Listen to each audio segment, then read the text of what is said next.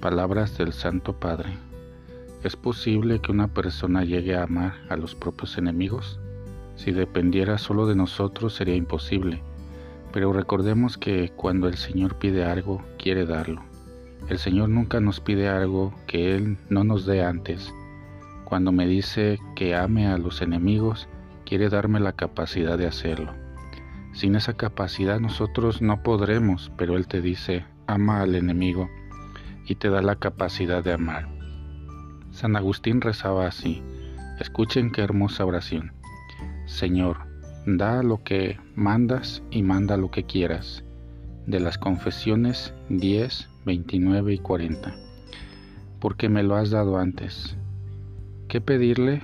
¿Qué es lo que a Dios le complace darnos? La fuerza de amar, que no es una cosa, sino que es el Espíritu Santo la fuerza de amar es el Espíritu Santo y con el Espíritu de Jesús podemos responder al mal con el bien.